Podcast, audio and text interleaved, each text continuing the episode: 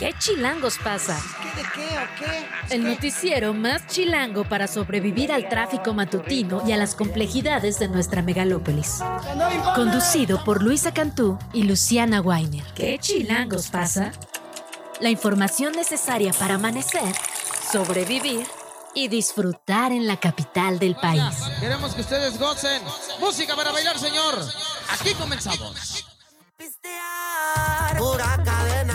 7 de la mañana con un minuto de este lunes 11 de septiembre. Luciana Weiner nos va a explicar qué estamos escuchando. Muy buenos días. Tuve que luchar esta canción con, en el barro con mis compañeros aquí de qué chilangos pasa. Yo voy a seguir defendiendo a Peso Pluma. Esta es la sesión que hace con Bizarrap, es la número 55 y se escucha muy bonita. Se escucha bonita. Ni tan chavas ni tan chidas. Sí, sí, bien ganado. No, oigan, Peso Pluma es muy de chavas, muy de chavos. Es muy de chavas, chavas, mana. muy de chavas de esa edad.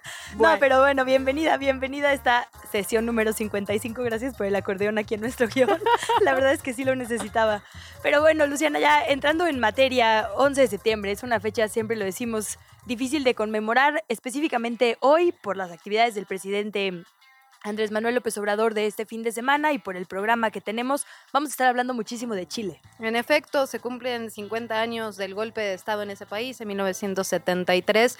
Todo lo que eso implica, no solo para el país en lo específico, sino también para todo el continente.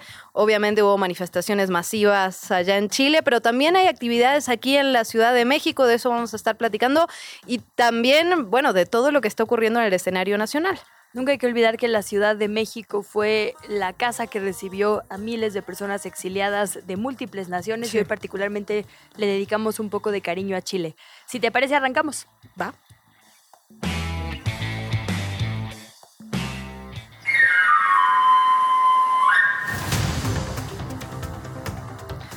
Bueno, ayer se realizó la tercera sesión ordinaria del Consejo Nacional de Morena y Claudia Sheinbaum fue oficialmente nombrada coordinadora de los comités en defensa de la Cuarta Transformación. Este título larguísimo que significa que va a presidir la Cuarta Transformación y que va a ser en efecto la candidata para el 2024 del partido. Claudia Sheinbaum propuso algunas tareas fundamentales para la militancia, incluyendo el fortalecimiento de la organización a nivel local.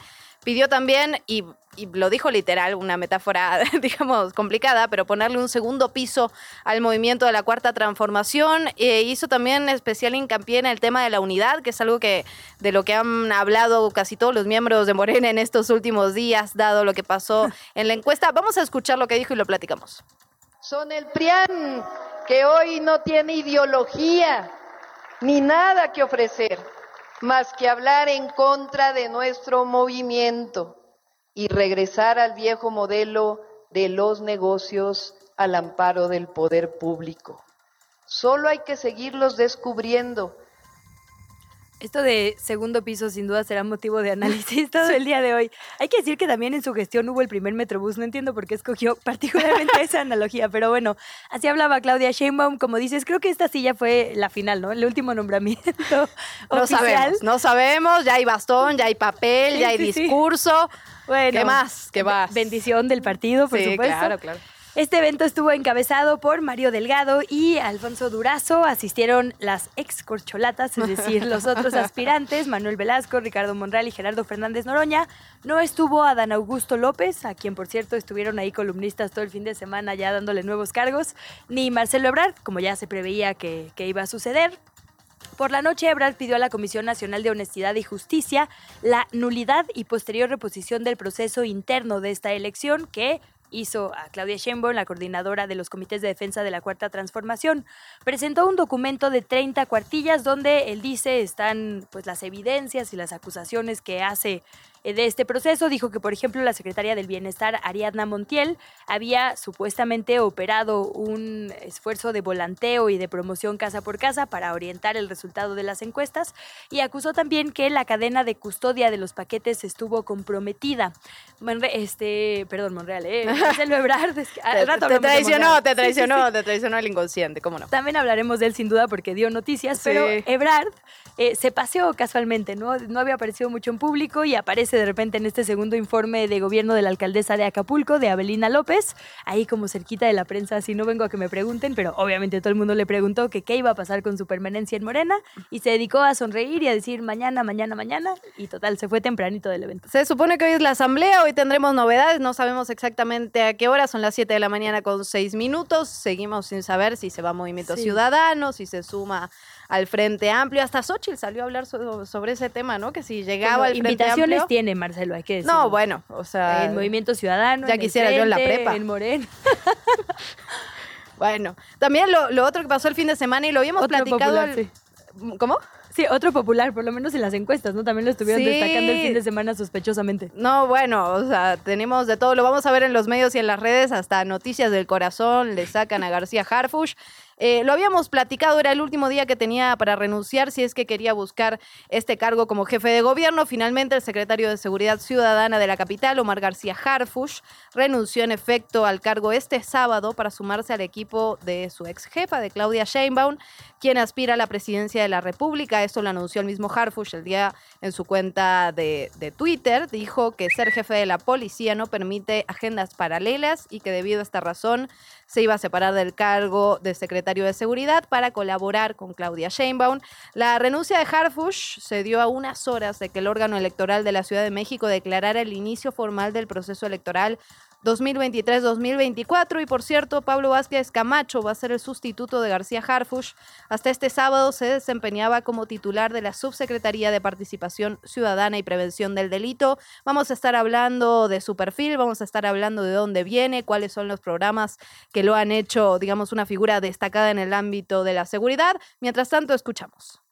Como lo he expresado en diversas ocasiones, ser jefe de la policía de la Ciudad de México no permite agendas paralelas. Por esta razón he tomado la decisión de separarme del cargo de secretario de Seguridad Ciudadana para colaborar con la doctora Claudia Sheinbaum Pardo, quien con su visión y liderazgo logrará dar continuidad a la transformación del país se va del cargo en este gris, ¿no? Por un lado hace un guiño a que podría acompañar a Claudia Sheinbaum digamos, en, en esta campaña y, en su gabinete, pero por otro lado sabemos que era la fecha clave para contender por la jefatura de gobierno de la Ciudad de México y provocó muchísimas reacciones. ¿eh? Creo que como ni Monreal, ni Mario Delgado, ni ningún otro aspirante a la ciudad. Sí, ni Brugada. Eh, sí, ni Brugada. Despertó pasiones a favor y en contra, hay que decirlo. Ya, pues ya quizás es una opción hay una opción B. Eso, eso también está en la posibilidad, que pueda ir por la jefatura de gobierno y que si no tenga un lugar, como seguramente lo va a tener en, en el gabinete de Claudia Sheinbaum, si es que Sheinbaum gana la presidencia.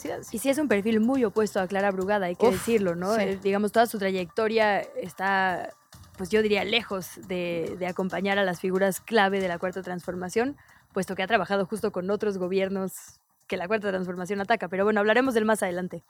En Sonora, tras recibir un reporte anónimo, un grupo de madres buscadoras fueron emboscadas. Fue emboscado el grupo al llegar a un punto de rastreo. Esto fue a la salida sur de Hermosillo, la capital. Fueron recibidas allá balazos. Ceci Flores, la líder del colectivo, lamentó estos hechos de ayer domingo y agradeció que hubo apoyo oportuno de las autoridades. Hay que recordar que tanto la Guardia Nacional como elementos de la Fiscalía las escoltan cuando reciben llamadas para ir a buscar en algún lugar. A través de un video que publicó en su cuenta de X antes Twitter, Ceci Flores pidió a los cárteles que las dejen en paz, que las dejen hacer esta labor de buscadoras. Dijo, aquí no estamos tratando de encontrar culpables, lo que siempre dicen, ¿no? no queremos saber quién fue, no vamos a señalar a nadie, queremos a nuestros hijos, a nuestras hijas de vuelta. Y también tenemos que seguir hablando de seguridad o de la falta de ella. La verdad, una caravana de 20 personas que partió desde Estados Unidos, venía a México y fue atacada la madrugada del sábado por desconocidos con armas de fuego en el estado fronterizo de Tamaulipas. Siete personas heridas. Ya elementos de la Oficina de Aduanas y Protección Fronteriza de Estados Unidos informaron que personal médico trasladó a estas siete personas en dos ambulancias mexicanas a través del puerto de entrada en, en Texas. El Departamento de Estado del país calificó a Tamaulipas en un nivel rojo. Recordemos que tienen estos niveles de alerta de viaje. Eh, no viajar, literalmente, así lo dice Estados Unidos, debido al nivel de secuestros, al crimen organizado. Recordemos que en las carreteras Nuevo Laredo, Monterrey y la ribereña se han registrado ataques, varios ataques en los últimos meses. Ya lo decíamos, miles de personas marcharon este domingo en el centro de Santiago de Chile para conmemorar los 50 años del golpe de Estado de 1973 y homenajear a las víctimas de la dictadura militar. El presidente chileno Gabriel Boric se unió a la marcha encabezada por la agrupación de familiares de detenidos desaparecidos. Y más tarde la movilización pues sumó varias voces. Por allá fue muy poderosa esta vigilia en la sede de la presidencia de la República de Chile. Antes de escuchar lo que pasó, también hay que hablar de que hubo enfrentamientos ahí entre civiles y la policía. De hecho, hubo enfrentamientos todo el fin de semana, ¿no? Estos carabineros estuvieron echando eh, tanquetas de agua, gases lacrimógenos y demás. Se reportan seis agentes heridos de forma oficial y once personas detenidas. Pero bueno, la imagen, creo yo, Luciana, que se llevó eh, pues toda esta jornada fue la de las mujeres que se reunieron bajo el lema Nunca más la democracia bombardeada, vestidas de negro con una vela en las manos. Y bueno, este, este momento fue sumamente poderoso. Si te parece, lo escuchamos.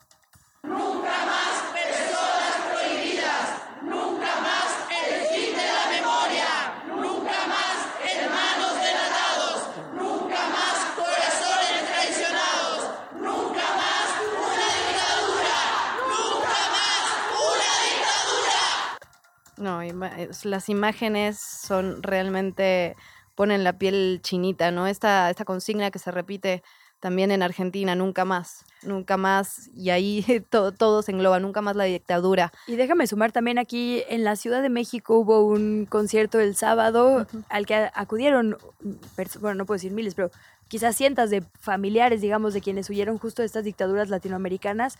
Y esto de nunca más es importante porque yo lo escuchaba mucho el sábado en este concierto en el Monumento a la Revolución. El peligro está latente. Esa ultraderecha, gente que incluso hoy aplaude esas dictaduras, está buscando el poder. Particularmente en Chile, que es una sociedad poderosamente dividida en ese sentido. Recordemos que al final el último texto propuesto por esta nueva constitución terminó con el no, si no, si no mal recuerdo, de más del 60% de la población. Hay toda una parte de la derecha chilena que sigue reivindicando la dictadura.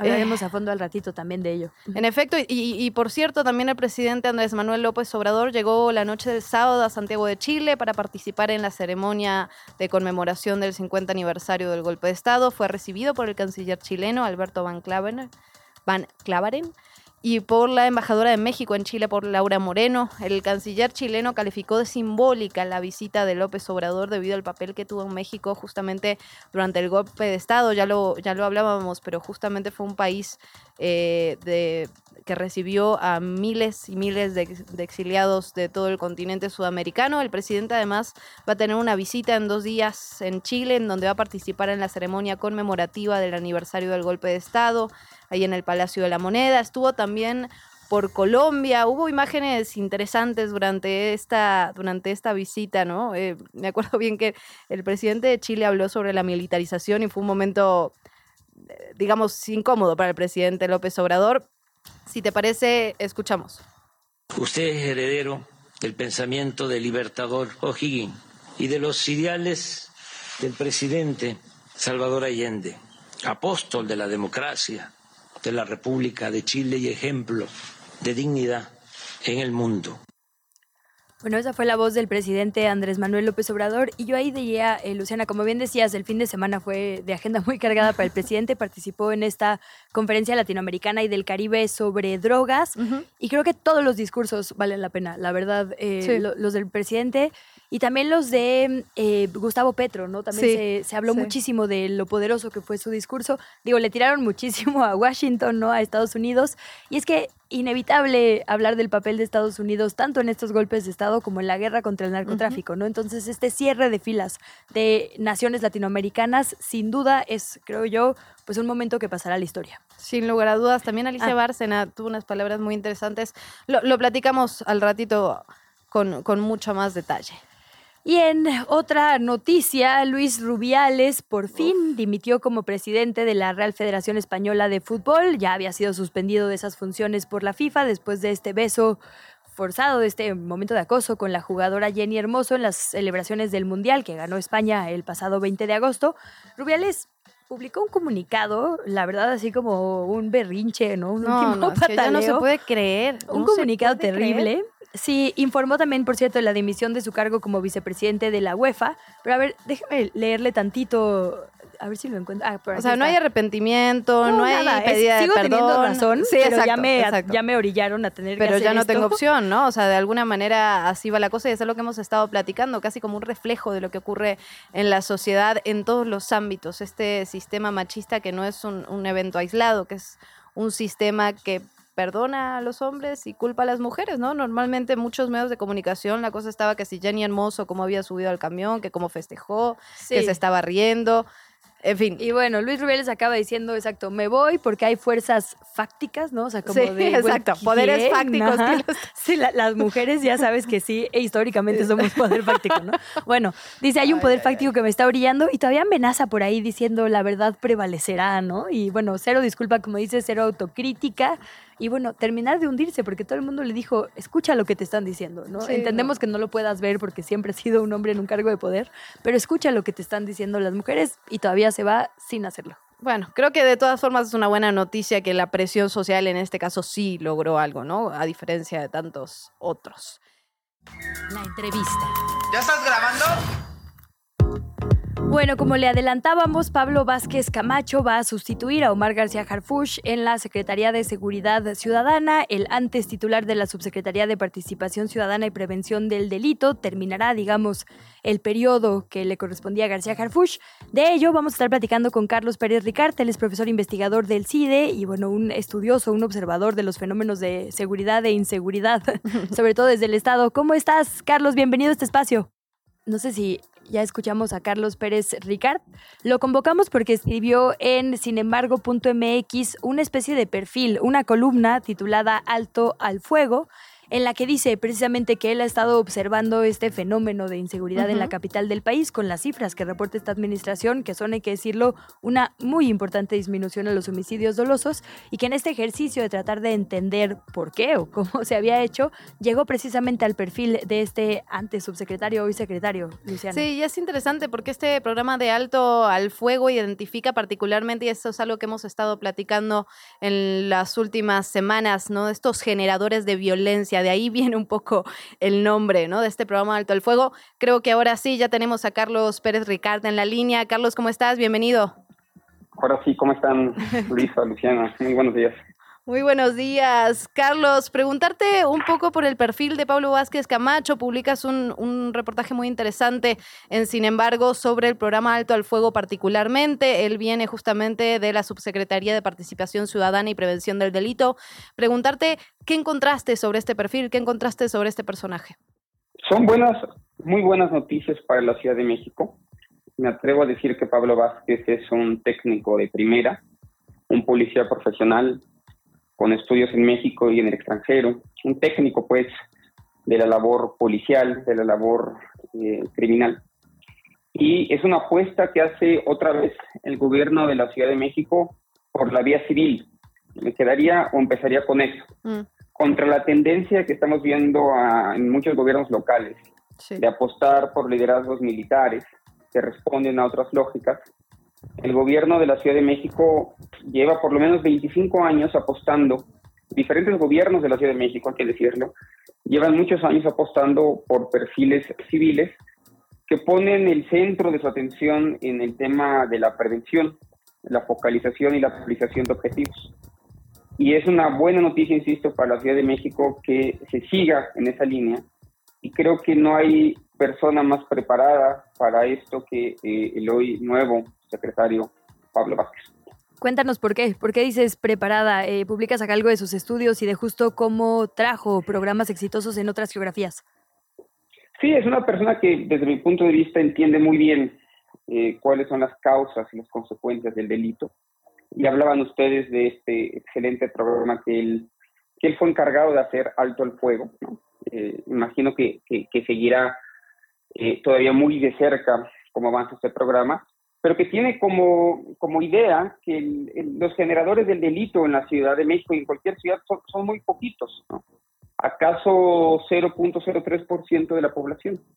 Entonces, si eso es cierto y los generadores de violencia son tan poquitos, no tiene sentido estar patrullando toda la ciudad, no tiene sentido dispersar recursos, sino lo que hay que hacer es focalizar y priorizar la atención de la policía y del Estado en su conjunto justamente identificando a esos potenciales generadores de violencia, de violencia primero para intentar eh, evitar que caigan en el delito, es decir, con mucha atención hacia las causas, y una vez cuando eso ya no es posible, poder eh, detenerlos y, mantenerlos fuera de las calles de México. Pero eso es una, una, una, lo que subyace a eso es una idea de priorización y focalización del delito que me parece que tiene muy claro eh, eh, Pablo Vázquez. Y también es una buena noticia porque él, como, como ya decían bien, viene de la Subsecretaría de Prevención. Es alguien que viene a darle continuidad al buen trabajo que está haciendo la Ciudad de México. Hemos visto que los homicidios han, se han reducido en un 55-60% en los últimos tres años. Prácticamente no hay delito, no hay delito en la Ciudad de México que no se haya visto reducir en 40-50% en los últimos años. Entonces va a darle continuidad a una política que me parece que ha sido acertada y por otro lado me parece que también va a fortalecer todo el aspecto preventivo que ya ven trabajando como subsecretario.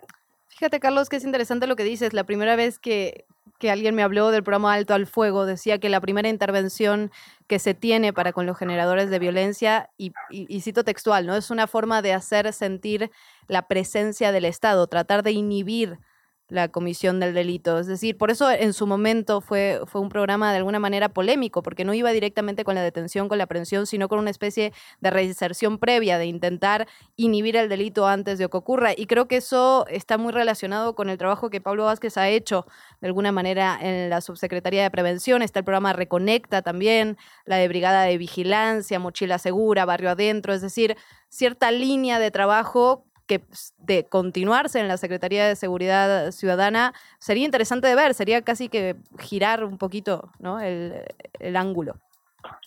No, tienes, tienes, tienes toda la razón, pero para quizás para que nuestro público lo entienda mejor, dirá, bueno, eso de la prevención, ¿de qué trata exactamente? Imaginemos eh, el siguiente caso, ¿no? Personas que reciben un balazo, que reciben un, un disparo de bala, pero que no mueren.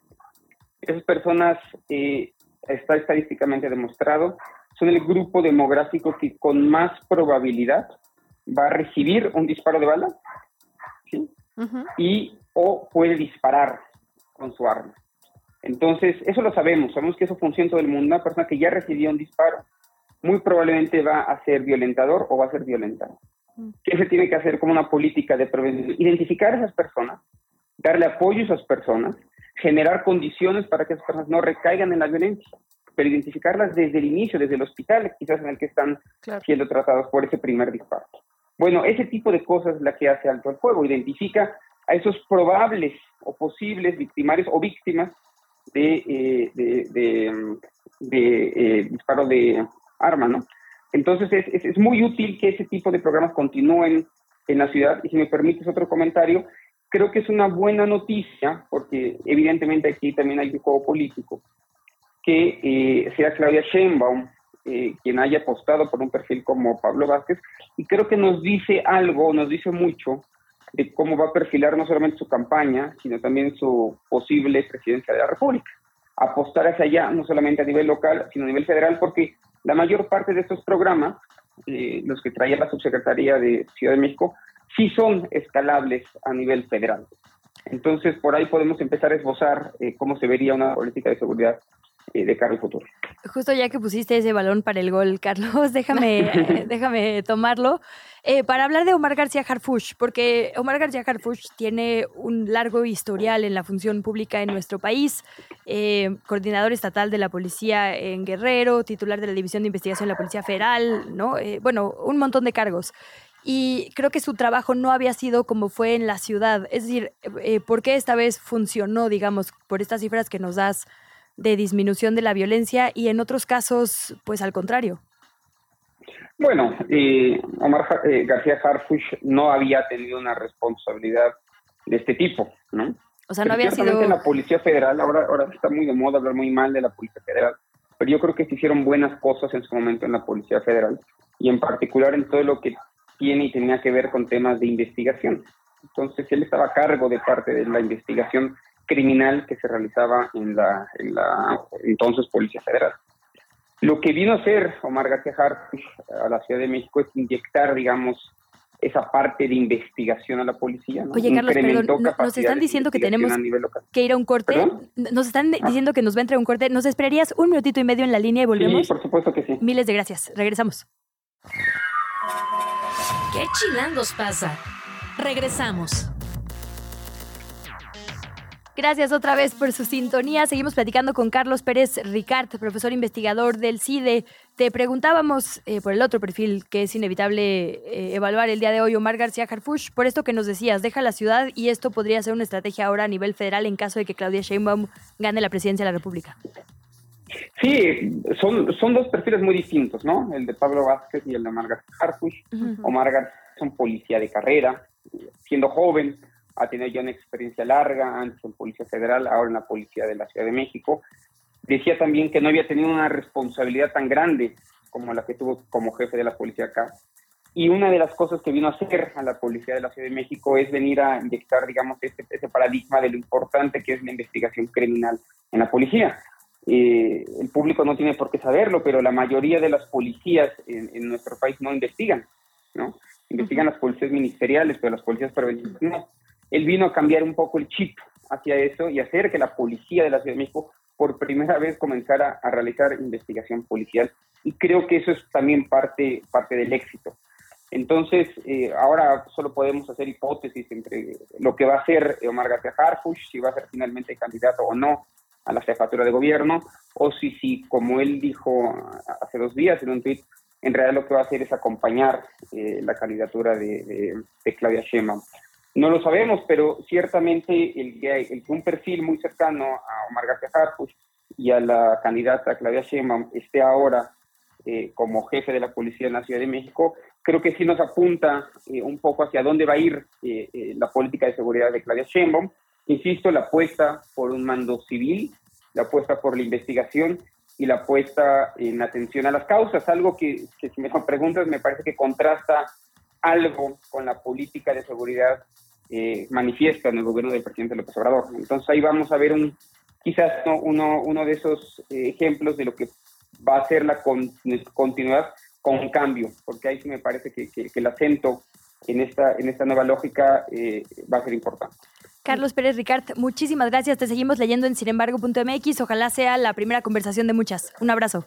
Ojalá que sí. Felicidades por el programa. Muchas gracias, Carlos. Y antes de, cambiar de tema importante, Luciana, eh, digo, por equilibrio, hablar un poco más de esto que decíamos del papel de García Harfuch. Sí, en efecto. O sea, hay que decir, me parece importante y es parte de lo que ha estado platicando en los últimos días estos documentos de la Secretaría de la Defensa que sitúan Omar García Harfuch en Iguala, y Guerrero, el 7 y 8 de octubre de 2014, justamente en las primeras reuniones conocidas entre autoridades federales y estatales por el caso Ayotzinapa. Eso es algo que pesa sobre Omar García Harfuch y que creo que no hay que dejar de lado en este momento.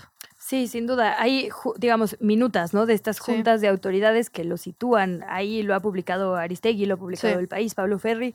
Entonces, bueno, ahí eh, queda ese interrogante.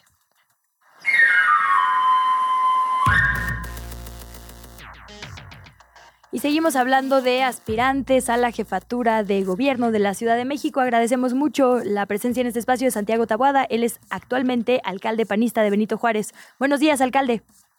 Hola Luisa, muy buenos días. Un saludo a ti y a todo el auditorio. Y hola Luciana, buenos días. Hola, ¿qué tal alcalde? Muchísimas gracias por tomarnos la llamada. Antes de entrarle directamente al tema político y de los cambios que se vienen, preguntarle un poco por la Benito Juárez. Eh, claramente es un lugar donde la seguridad ha tenido buenos resultados, sin embargo, también hay, hay temas con el agua, por ejemplo, hay otros temas que tienen que ver con la vivienda. ¿Qué nos puede platicar sobre esto? Bueno, primero nosotros hemos hecho un esfuerzo para entender que no... Eh, Tú sabes que el 70% de la ciudad depende de los pozos eh, que se tienen ubicadas en cada, una de las alcaldías. Eh, nosotros hemos hecho un esfuerzo adicional para poder entrarle al tema eh, de la recuperación de agua y lluvia. Un, un, tema importante porque si bien es cierto, llevamos 50 años con la misma red de agua, ha habido poca inversión en ese sentido. y pues eso ha, provocado que sin duda pues, la zona centro de la ciudad, una zona por la que corre, ¿no? De una u otra manera de oriente a poniente, pues tenga muchos problemas derivados de la, de la poca inversión que se ha hecho en esta materia. Nosotros eh, hemos puesto nuestra parte, tú sabes que El tema del agua es un tema centralizado por parte del gobierno en la ciudad.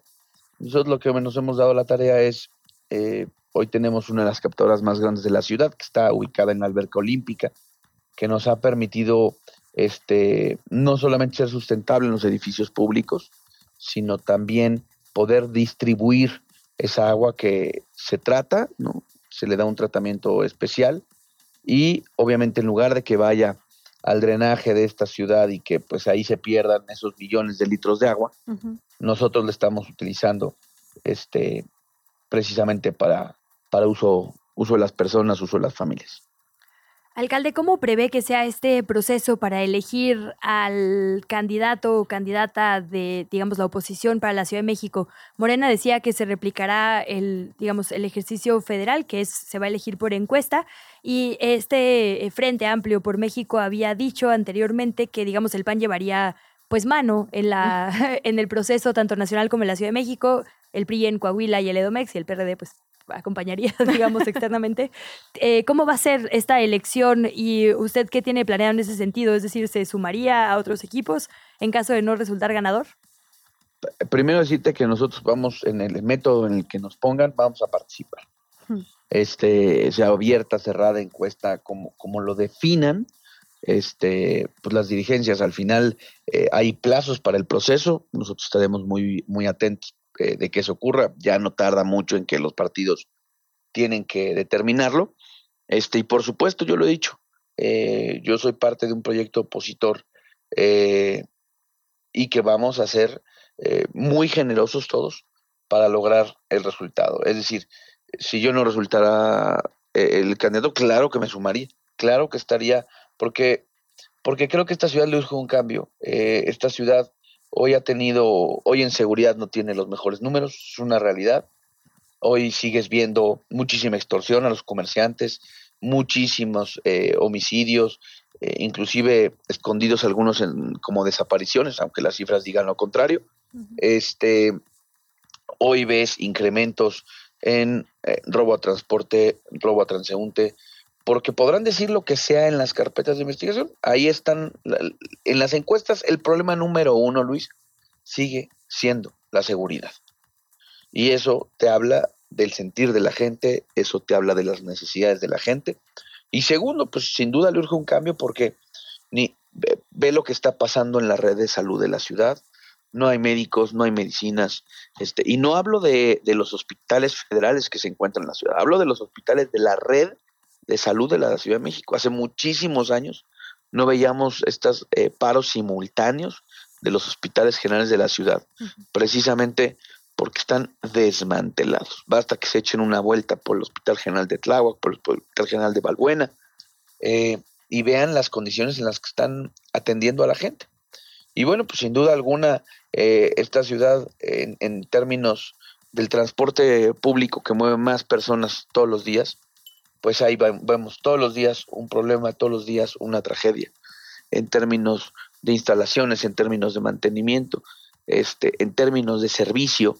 Pues me parece que eso no es digno en la ciudad, no es, no es digno de una ciudad, de la ciudad, pues me parece capital de este país y que hoy requiere sin duda eh, un buen gobernante. Y nosotros eh, estamos en función de nuestros resultados en Benito Juárez eh, alzando la mano para poder gobernar esta ciudad. Alcalde, ¿qué fechas podemos estar atentos justamente para este proceso de selección del candidato para la jefatura de gobierno? ¿Ha estado en contacto también preguntarle con la alcaldesa Alia Limón, que es otra de las que ha sido muy vocal al respecto, que está interesada, incluso Sandra Cuevas eh, levantó la mano en el último tiempo. ¿Hay, una, ¿Hay un diálogo abierto y cuáles son las fechas que se estiman para este proceso? Mira, el día de ayer eh, inició el proceso, electoral, bueno, hubo una ceremonia en el Instituto Electoral. El proceso de precampaña, si mal no recuerdo, es del 5 de noviembre al 3 de enero, es lo que estipuló la, el, el, INE, en este caso, bueno, el OPLE. Y nosotros, pues seguramente estaremos tomando ya definiciones este, hacia las eh, segunda, tercera semana de octubre, precisamente en función de lo que, de lo que vayan terminando eh, los partidos que están eh, en este frente que, hemos construido y que hemos constituido En el caso de la ciudad, pues ya prácticamente desde la elección anterior. Alcalde, en el caso de mis compañeras, hemos estado en comunicación y pues la idea es seguir platicando y sobre todo que también eh, podamos ir viendo eh, los tiempos y los métodos.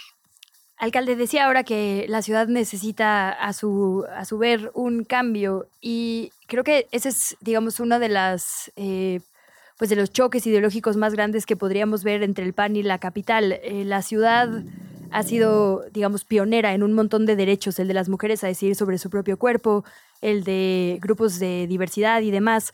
¿Cómo eh, sería en caso de que el PAN llegara? Es decir, siempre preocupan los retrocesos en cuanto a derechos ganados y hay figuras actualmente en el PAN, como la diputada América Rangel, que abiertamente están en contra de esos derechos. Preguntarle por su postura al respecto. Ni un solo retroceso. Mira, más allá de que, de que legalmente, constitucionalmente, eh, son ya derechos consagrados, inclusive la Corte se acaba de pronunciar con el tema de las legislaciones sobre el, derecho a decidir de las mujeres. Eh, yo, bueno, ahí están mis votaciones. Eh, yo fui, tú lo sabes, Luisa, yo fui diputado constituyente eh, de la Ciudad de México. Y ahí está mi votación sobre el tema del, matrimonio igualitario. Puede haber, me parece, y esto no es un tema exclusivo de, del PAN, es un tema de todos los partidos, hay en todos los partidos diversas expresiones este, sobre las distintas agendas. Eh, en, la ciudad no podemos ir para atrás en nada, eh, Luisa. los cambios tienen que ser para adelante, los cambios tienen que ser para que la gente viva más segura, eh, para que en esta ciudad no siga pasando lo que hoy pasa, que dependiendo del lugar en el que vivas es el servicio público que te toca. Eso es lo más desigual. Lo que tenemos es que es atajar precisamente la desigualdad, es emparejar un poco más la cancha. Eh, me queda claro que Benito Juárez no es toda la Ciudad de México, Luis. Pero lo que sí tenemos que hacer es que la misma calidad de los servicios, la calidad de vida que tienen en Benito Juárez, hay que hacerlo en toda la Ciudad de México. Hay que emparejar precisamente esa cancha que hoy en día es cada vez más, más desigual. Además de esto, alcalde, además de, la seguridad, eh, pues también hay varias demandas en, en la alcaldía específicamente hablando de servicios urbanos, de supervisión de construcciones, de servicios de limpia, ¿cómo hacer esto de la Benito Juárez hacia la Ciudad de México? ¿Cuál sería el plan? Bueno, primero hay que poner en el centro de, la inversión de este gobierno precisamente todo lo que tiene que ver, lo que hemos hecho en Benito Juárez, todo lo que tiene que ver con servicios públicos. Eh, nosotros hemos eh, invertido con con las limitantes que eso conlleva. Benito Juárez más o menos tiene un presupuesto parecido al de Venustiano Carranza. Y, me parece que la, inversión, sobre todo con una visión en lo público. Mira, eh, nosotros no solamente creemos en, invertir en espacios públicos, ahí están los deportivos públicos que son de primera calidad. Ojalá tengan oportunidad de visitar la alberca olímpica, el Joaquín Capilla, ahorita que estaba recién remodelado, porque nosotros creemos que para tener algo de calidad no necesitas tener eh, recursos o no. Simple y sencillamente eh, el gobierno tiene que estar eh, metido en, esta lógica de hacer de lo público algo que permita que las cosas o, que las personas arranquen en el mismo carril. Y por otro lado, pues la, la, inversión en escuelas públicas que hemos hecho, no solamente una pintadita, Luciana, sino esta, este cambio de fondo en escuelas que en la Ciudad de México, aunque no lo creamos, hay escuelas que siguen teniendo eh, baños sin puertas, pizarrones que no pintan, eh, por ejemplo, patios que no tienen un pequeño espacio para resguardarse del sol. Y nosotros lo hemos hecho con, la claridad de que es ahí también donde inicia la desigualdad y que tenemos que combatirla de fondo, eh, a pesar de nuestras limitantes, me parece que hemos hecho un gran esfuerzo para eh, hacer estos contrastes. Alcalde, usted eh, mismo, tú mismo, alcalde, revelabas en redes sociales la existencia de carpetas de investigación en tu contra. Preguntarte si eso significa, digamos, algo para el proceso hacia la jefatura de gobierno y también qué actualización tienes al respecto. Bueno, nosotros lo, hemos dicho en su momento, eh, el señalamiento claro, con pruebas, de que desde que ganamos la ciudad, y ahí están las pruebas, eh, el gobierno inició una campaña en nuestra contra. Nosotros hemos venido haciendo este, jurídicamente nuestra defensa, tan es así que pues hemos venido ganando distintos eh, amparos para, para efectos mm. de que todo lo que han eh, fabricado, todo lo que intentan fabricar, pues nosotros ya lo conocemos. Este, y pues todo eso nos ha permitido estar hoy eh, tranquilos con la claridad que lo que al final ellos han intentado, en mi caso, pues no, no tiene sustento alguno. Entonces nosotros, mm, ahí están eh, los abogados, ellos están haciendo su trabajo, nosotros estamos haciendo el trabajo más importante que es cerrar muy bien este, esta administración y estar listos para lo que venga. Alcalde, eh, vamos preguntarle por las construcciones irregulares en la Benito Juárez, cómo ha cambiado la revisión, cómo han cambiado los permisos, qué se está haciendo. Nosotros tenemos claridad cuál es nuestro tramo de responsabilidad. Nosotros, eh, como lo hicimos desde el día uno, porque si lo recordarás, nosotros fuimos la primera alcaldía que cuando llegamos en 2018 decidimos ponerle una pausa a todos los trámites para hacer las revisiones respectivas. Eh, nosotros Alcalde. actualización del programa de desarrollo. Bueno. Sí, ahí tuvimos un pequeño problema de comunicación, pero creo que ya lo escuchamos bien. Gracias. El programa de desarrollo, ¿no? Tú bien sabes que el 90% de los que tienen que ver con un desarrollo pasan por el gobierno de la ciudad. Eh, aún a pesar de haber cambiado de delegaciones a alcaldías, seguimos teniendo este problema porque pues el, uso de suelo lo da el gobierno de la ciudad, las verificaciones las hace el INVEA que depende del gobierno de la ciudad, las, eh, los permisos por medio ambiente y por agua los da el gobierno de la ciudad, el registro eh, de, de, estos inmuebles ante, ante la autoridad de la propiedad, del registro público, pues dependen del gobierno de la ciudad. En fin, este, muchos de estos temas que de una u otra manera hacen a veces muy complejo esto. Y nosotros, con claridad, quienes tengan este, sus trámites y sus permisos correspondientes, nos manifiestan y bueno, ahí están eh, los libros y, las acciones que hemos podido hacer, folios en custodia, hemos podido poner precisamente para detener quien, quien no cumpla con la ley. Pues muy bien, alcalde, muchísimas gracias por tomarnos la llamada. Esperemos que sea la primera conversación de muchas. Estaremos al pendiente, por supuesto, de todo lo que ocurra en la alcaldía Benito Juárez y también en el proceso en el Frente Amplio. Gracias, Santiago Tahuada, alcalde de Benito Juárez. Gracias a ustedes y mucho éxito en, en el programa y espero que nos veamos mucho. Eso va a ser señal de que de que esto va caminando por buen rumbo en los próximos meses. Muchas gracias. Buen día, gracias alcalde. Bye. Te invitamos a seguir la conversación en redes sociales. Nos encuentras en TikTok, Instagram y Facebook como arroba que chilangos pasa. Y en Twitter desde la cuenta de Chilango, arroba chilango.com.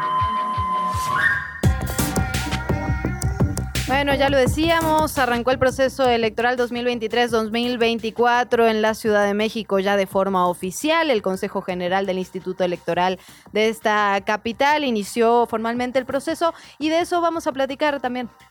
Así es, una de las novedades, digo, novedades a medias, porque en realidad ya hubo ejercicios piloto, digamos, de lo que sería votación para personas privadas de la libertad, personas que se encuentran recluidas en diferentes eh, centros. Y nuestra compañera Elia Almanza trabajó una nota al respecto.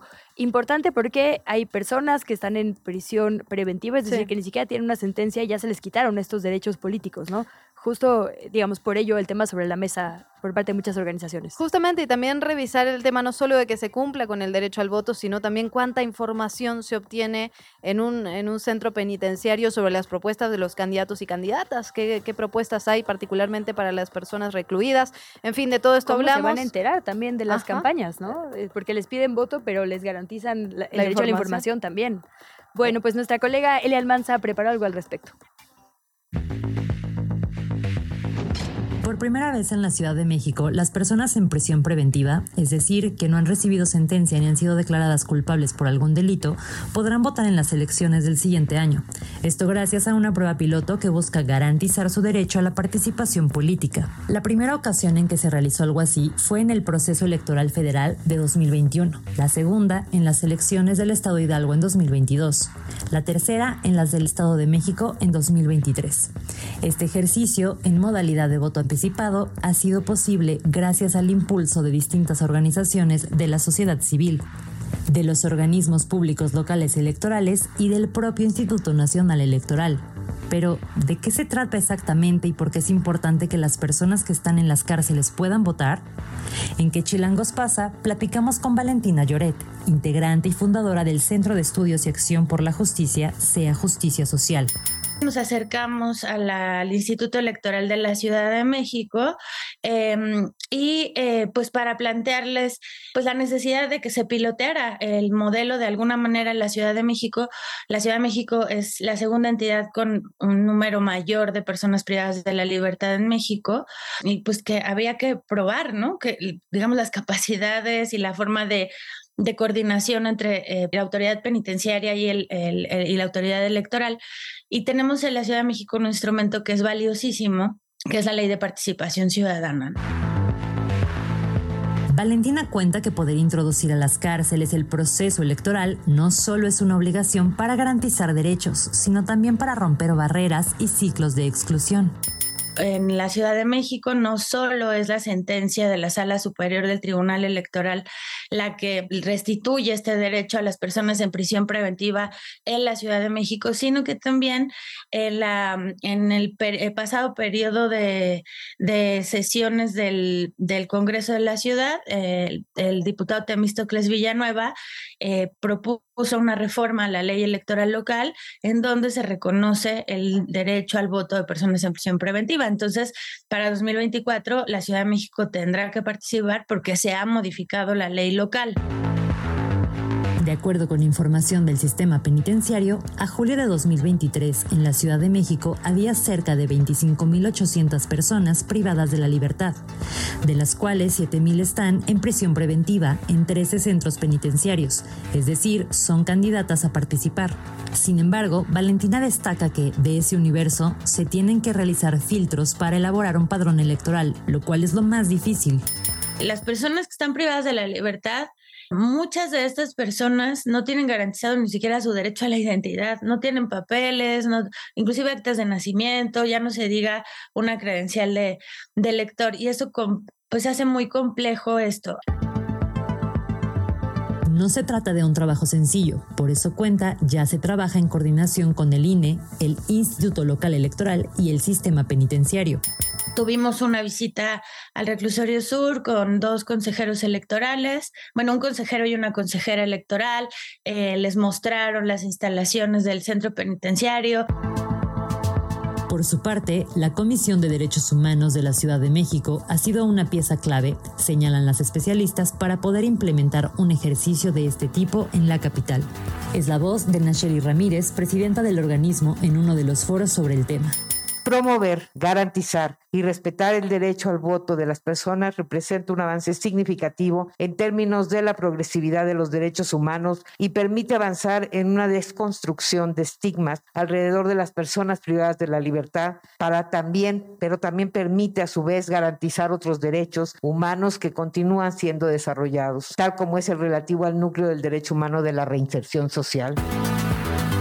Pero un rol fundamental en todo este proceso es sin duda los partidos políticos, que si bien aceptan que es importante garantizar este derecho a las personas privadas de la libertad y hay algunos avances, no están dispuestos todavía a dedicar esfuerzos contundentes para realizar campañas efectivas al interior de las cárceles, por ejemplo. Regresamos con Valentina.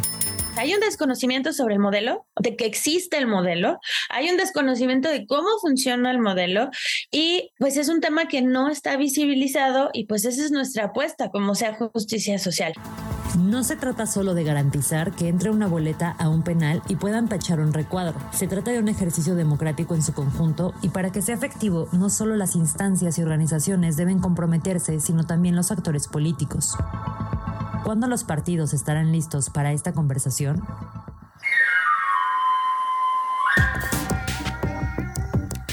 Vamos a revisar lo que hay el día de hoy en los medios de comunicación y en las redes sociales, lo que recomendamos leer. En la jornada, Raúl Romero publica hoy una columna de texto que yo le recomiendo ampliamente. El sociólogo escribe Allende y Don Pablo por las grandes alamedas. Es la historia, digamos, de la amistad de estos vasos comunicantes entre México y Chile y específicamente entre Pablo González Casanova y Salvador Allende y, bueno, personajes del ministro del, ministro, eh, del gobierno de Salvador Allende como su ministro de Economía justo eh, Pedro Buscovich, con cuyo familiar vamos a estar hablando un poco más adelante. Eh, me gusta justo porque habla sobre la postura política de este rector, ¿no? que se le criticaba justo porque salía mucho de viaje y particularmente a Chile, pero es un tema también muy vigente en este momento de renovación de la rectoría de la UNAM. ¿Qué tipo de perfil queremos en la máxima casa de estudios de nuestro país? Bueno, Pablo González Casanova sin duda no es alguien eh, que no podemos obviar, alguien cuya trayectoria marcó y debería seguir marcando la historia de nuestro país y de esa casa de estudios. Y cierra el texto diciendo Raúl Romero lo siguiente. Eh, cada pueblo es libre para escoger su propio camino al socialismo, decía Salvador Allende, y González Casanova ayudó a comprender que la vía escogida por el pueblo chileno era un aporte a las luchas de América Latina y del mundo.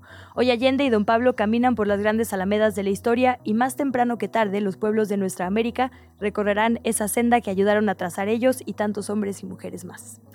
Por otro lado, también hay que hablar sobre lo que publica este fin de semana el país, particularmente las reporteras, las periodistas Wendy Selene Pérez y Karina Cancino, relacionado con este nuevo censo que se va a hacer sobre lo que se tiene registrado en materia de desapariciones en nuestro país. Empiezan contando una historia de una mujer de Florinda Suárez en el puerto de Veracruz, que llegan tres hombres y tres mujeres de repente, de en medio de la nada, que bajan de un vehículo, que tocan el timbre con insistencia, que empiezan a sacar fotos y que finalmente resulta que estas personas pertenecían a la Sede Sol, a la Secretaría de Desarrollo Social de Veracruz y que estaban haciendo este tipo de censo nuevamente para ver si su familiar en efecto estaba o no desaparecido.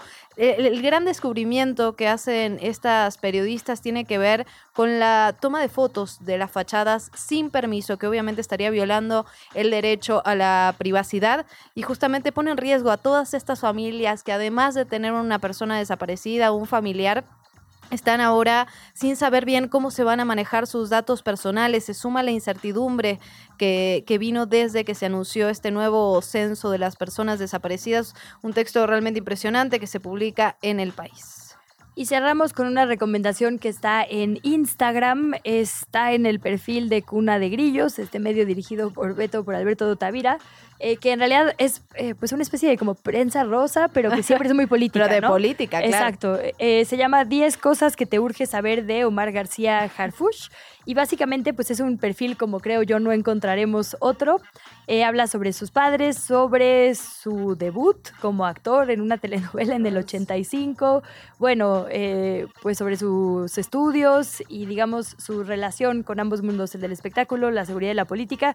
Entonces vale la pena por ahí revisarlo para entender quién es esta persona y con quién está vinculada también hoy en día, quién es su pareja, por ahí, digamos, el punto 10 es luego del divorcio de Omar, la relación más mediática que ha sostenido es con Ninfa Salina Sada, entonces, bueno, hay que saber quién es en, digamos, todas las aristas. Sin lugar a dudas, con eso, con esto nos vamos a una pausa, enseguida venimos, son las 7 de la mañana con 56 minutos, seguimos en ¿Qué chilangos pasa? ¿Qué chilangos pasa? Regresamos. 7 de la mañana, 57 minutos, estamos de regreso. Mucha información el día de hoy. Vamos a hacer un recorrido por lo que ocurre en materia nacional y local también. Eh, por medio de redes sociales se hizo viral este fin de semana el video de una brutal golpiza. Es horrible, horrible el video este que estuvo circulando. Eh, una golpiza que recibió un joven a manos de un grupo de al menos siete agresores. Esto en la zona conocida como La Estrella, una zona de antros en la ciudad de Puebla. Eh, ya los familiares y los amigos de la víctima indicaron que el joven se encuentra actualmente en un hospital, todavía está siendo atendido porque tuvo heridas graves. Esto ocurrió durante la noche del 9 de septiembre y la Universidad de Anáhuac reconoció que dos de los agresores son estudiantes de su institución, condenó este acto de violencia e informó que se inició un proceso interno para evaluar las medidas disciplinarias que se van a aplicar en ambos estudiantes. Esto fue mediante un comunicado. Ahí la Casa de Estudios refirió que si bien el hecho se suscitó obviamente afuera de las instalaciones, desaprueban la situación en la que se vieron involucrados estos dos estudiantes. Y ya lo decíamos, en materia política, hoy hay mucha expectativa de saber qué va a hacer Marcelo Ebrard y qué van a hacer las personas de Morena que simpatizan con su movimiento, particularmente legisladoras y legisladores eh, federales que le han acompañado en todo este proceso. En lo que sabemos, ya tiene varias invitaciones, decíamos por ahí, el guiño con Movimiento Ciudadano, eh, la propia unidad de Morena a la que se le ha convocado. Y bueno, Xochil Gálvez insistió una vez más en una visita a Durango en que él, Marcelo y toda su gente cabe en el frente. Dijo que está a espera de conocer qué es lo que va a querer para ver qué le puede ofrecer. En efecto, también hay que platicar perdón, de lo que ocurre en la Tierra Caliente. El fiscal regional Víctor Manuel Salas Cuadra fue asesinado este sábado en Coyuca de Catalán. El fiscal era teniente coronel activo de la Secretaría de la Defensa Nacional. Tenía dos días, dos días nada más de asumir este cargo en la Fiscalía Regional por instrucciones de la Fiscal General del Estado, de Sandra Luz Baldovino Salmerón. A las 11 de la noche su cuerpo fue localizado con impactos de arma de fuego en la cabeza y, eh, impactos de arma también en el cuerpo, en la comunidad del Jaripo, en las inmediaciones de la carretera federal Coyuca de Catalán, Cirándaro. La Secretaría de Hacienda y Crédito Público entregó el pasado 8 de septiembre el paquete económico para 2024, la propuesta que todavía, que todavía habrá que votarse en la Cámara de Diputadas y Diputados. Es el último proyecto elaborado por la administración de Andrés Manuel López Obrador.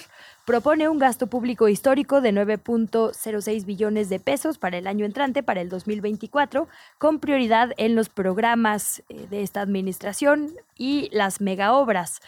Tienen las diputadas y los diputados hasta el próximo 15 de noviembre para discutirlo y en su caso aprobarlo. Las pensiones van a tener un gasto de 1.9 billones de pesos. Hay una prioridad también de 439.149 millones de pesos a la pensión para el bienestar de personas adultas mayores. Aún con la expectativa de menores niveles de inflación, el costo financiero de la deuda va a ser de 1.12 billones de pesos. Obras como el tren Maya tendrán menos inversión, 11% menos. Hay sectores como salud que van a tener un aumento en términos reales, 5.9% respecto al monto aprobado para este año. En fin, es un asunto que vamos a estar pues eh, revisando con lupa, digo, nosotras y todo el país las próximas semanas. En efecto, interesante, llamó mucho la atención y suscitó muchas críticas, ¿no? Esta disminución al presupuesto en salud, justamente después de todo lo que hemos visto a partir de la pandemia, y un aumento, que esto también es una constante en este gobierno, un aumento en el presupuesto para la Sedena, para Fíjate la que yo veía que de la Defensa Nacional. Decía Viri Ríos que es una fake news esto de, eh, decía, hay un fake news de que el gasto en salud se redujo 50% y manda un análisis eh, del CIEP, el Centro de Investigación Económica y Presupuesto, que dice que en términos reales, te digo, 5.9% sería este aumento aprobado para salud. Están, digo, ahora sí que depende del cristal con el que se mire, ¿no? Porque ciertos sectores evidentemente tienen eh, recortes, por ejemplo, dice eh, este mismo centro, el ISTE contra otros espacios que sí tendrían, digamos, en términos reales, un aumento. Bueno, en realidad estamos hablando en 2023 son 209.616 millones de pesos contra 96.989 millones de pesos para 2024. Por supuesto vamos a seguir hablándolo y en efecto todo depende de con qué se contraste, de qué forma se contraste. Sabemos que en, este tema siempre hay, digamos, discusiones al respecto. Y lo que decíamos también de cómo va a cambiar los presupuestos locales, ¿no? O sea, por ejemplo, aquí en la Ciudad de México, cómo va a cambiar el presupuesto que el propio Congreso de la Ciudad de México le va a dar a la Secretaría de Salud. Sin lugar a dudas. Si ahora parte de sus funciones, o bueno, por lo menos de los centros de salud, los van a absorber las autoridades federales. Entonces, bueno, ya, ya le estaremos contando toda esta semana. La mañanera. Quieren prohibirla, imagínense. Bueno, y hablando de lo que está ocurriendo en este momento en la conferencia matutina, siendo las 8 de la mañana con 4 minutos, y ya platicábamos que el presidente López Obrador se encuentra justamente en los eventos conmemorativos eh, sobre los 50 años del golpe de Estado en Chile, decíamos que también estuvo por Colombia, y por eso fue la secretaria de Gobernación, Luisa María Alcalde, quien encabezó la mañanera de este lunes en representación del presidente, y ahí la secretaria fue cuestionada, bueno, justamente sobre las corcholatas como se las conoce, los aspirantes destapados hasta ahora, para la jefatura de gobierno de la Ciudad de México. Y esto es importante, hemos estado platicando en los últimos días cómo a partir de la definición de los candidatos a nivel federal que van a encabezar las elecciones presidenciales en 2024, la discusión ahora sí está centrada en Chilangolandia, nuestra capital. La secretaria justamente cuando fue cuestionada por esto, dijo que le da mucho gusto que cada vez haya más participación de mujeres en la vida política de la ciudad y del país. Dijo que es un avance fundamental para la democracia. También le preguntaron si la situación con Ebrar puede romper el movimiento de la cuarta transformación y ella aseguró que pese a eso se encuentran fuertes. Por cierto, seguimos esperando este anuncio del que tanto se habló. Seguimos esperando que Marcelo Ebrar salga a pronunciarse sobre qué va a hacer a continuación. Ahí está la discusión pública en torno a el ex canciller. Déjame leer lo que reporta también eh, Canal 14, este medio público del SPR, del Sistema eh, de Radiodifusión del Estado mexicano. Dice Luis Alcalde detalló que el domingo 10 de septiembre el presidente López Obrador tuvo una reunión bilateral con el primer ministro de Portugal, Antonio Costa. Además detalló que el presidente mexicano impuso de manera póstuma la orden mexicana del Águila Azteca a Salvador Allende en la persona de su hija, la senadora Isabel Allende. Desde la redacción, chilango.com. Saludamos esta mañana a Eduardo Alavés. Nos cuenta sobre una carrera próximamente en la zona de Tepito. ¿Cómo estás, Eduardo? Muy buenos días. Muy buenos días, ¿cómo están? Muy bien, listas y preparadas. No sé si para correr, pero al menos para informarnos que hay que correr, que alguien va a correr. Claro, eh, justamente esta carrera de Tepito está organizada por Pilares, este programa de la Ciudad de México para incentivar el arte, la cultura y el deporte. Y se, como ya lo mencionaron, se, se va a correr en el emblemático barrio de Tepito de la Ciudad de México. Eh, esta competencia será de solamente cuatro kilómetros, la verdad no es como el maratón de la Ciudad de México. No, no, no. Y, y se podrá recorrer las emblemáticas calles de Tepito. Hasta el momento no hay detalles de dónde va a ser la salida ni la meta, pero lo que sí sabemos es de que va a haber dos categorías, la infantil que va desde los 3 años hasta los 10, mientras que la de los adultos es de 11 hasta los 99 años, o sea, un espectro bastante alto. Y todos los capitalinos pueden participar. Lo único que deben de hacer es registrarse en la página de Pilares. Y esta carrera se va a realizar el 26 de septiembre de 2023 y el banderazo inicial va a ser a las 4 de la tarde. Me encanta que tu nota está dirigida a gente como Luciana y yo, justo así, no sé si voy a correr porque justo pones como no todo es tequila y pozole. en septiembre hay que hacer ejercicio. Y pones también eh, mucha de la importancia de este, pues por muchos años llamado Barrio Bravo, pero que es un, un barrio sumamente cultural y que a veces eso queda como en segundo plano. Sí, claro, o sea, de verdad tenemos bastantes deportistas que o han salido de ahí con, por ejemplo, el ratón Macías, este gran boxeador emblemático de la Ciudad de México, o el mismísimo Cuauhtémoc Blanco, que aunque nació allá en Escapotzalco, eh, siempre estuvo jugando allí en, las calles del barrio Bravo. Sí, boxeadores y boxeadoras, hay que decirlo, ¿no? Tepito es la cuna del boxeo de nuestro país. Sí, sí, total. Es una gran cuna. A ellos les gusta el trompo. Ahora bien, ¿los cuatro kilómetros van a ser de iguales para los adultos y para los niños? Sí, totalmente, todos este, van a ser. Eh, los niños nada más que pues obviamente van a estar acompañados de un adulto que los que quiera que quiera ponerse los tenis para ir a correr. Pues muy bien. Esperemos que no, no tengamos los mismos resultados que en, que en la maratón, ¿no? Que por un lado fue un gran evento y por otro lado hubo muchos que hicieron trampa, oigan. Sí, ojalá que no. Ojalá que no haya tramposos.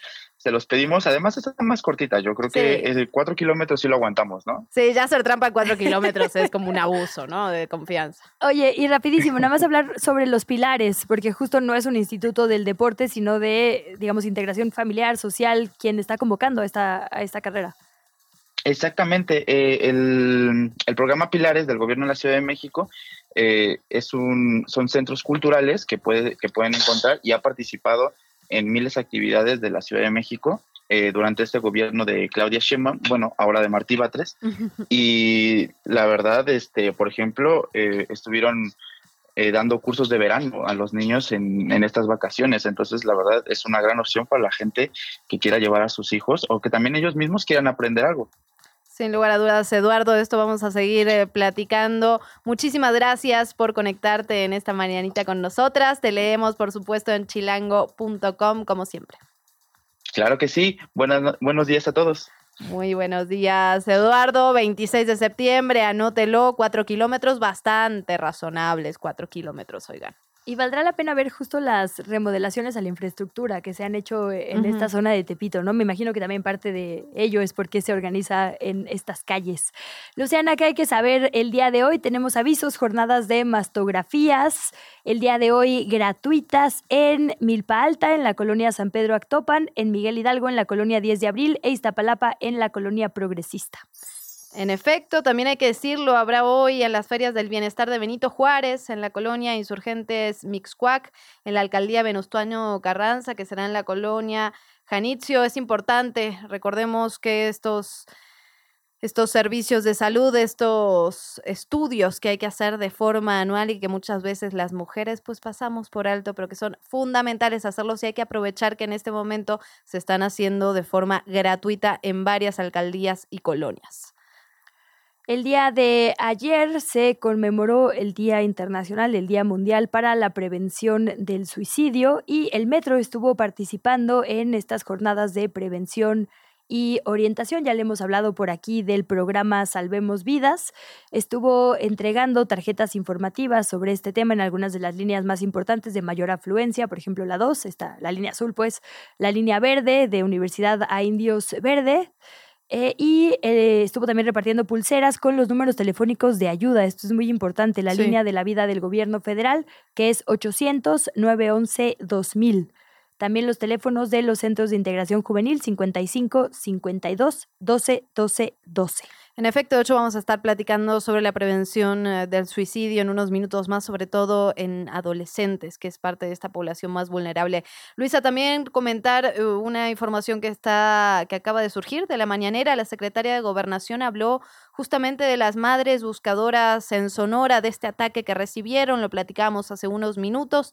Dijo que Hubo tiros hacia arriba, pero no una agresión en contra de ellas. Esto lo aseguró Luisa María Alcalde, la secretaria de Gobernación, en la conferencia matutina. También dijo que el sitio denunciado por las mujeres que buscaban restos en el sur de Hermosillo dijo que no fue en ese lugar, información, digamos, confusa después de lo que se dio a conocer ayer en la noche sobre este ataque, o lo que al menos al principio se contó como un ataque directo hacia las madres buscadoras de Sonora. Lo está negando la secretaria de Gobernación. Vamos a ver cómo se desarrolla esta información. Sí, porque tiros hacia arriba sigue siendo una agresión, pues. Sin lugar a dudas. Cualquier tipo de balazo cerca de. Cualquier tipo de balazo, pues. Y más cuando estamos hablando de madres buscadoras, que sabemos que son particularmente. Eh, digamos, violentadas en nuestro país, más después de haber recibido esta información de forma anónima, se están realizando hacer una búsqueda. Entonces, bueno, tiros hacia arriba, eh, pues sí, complicado, ¿no? La, la información que llega esta mañana.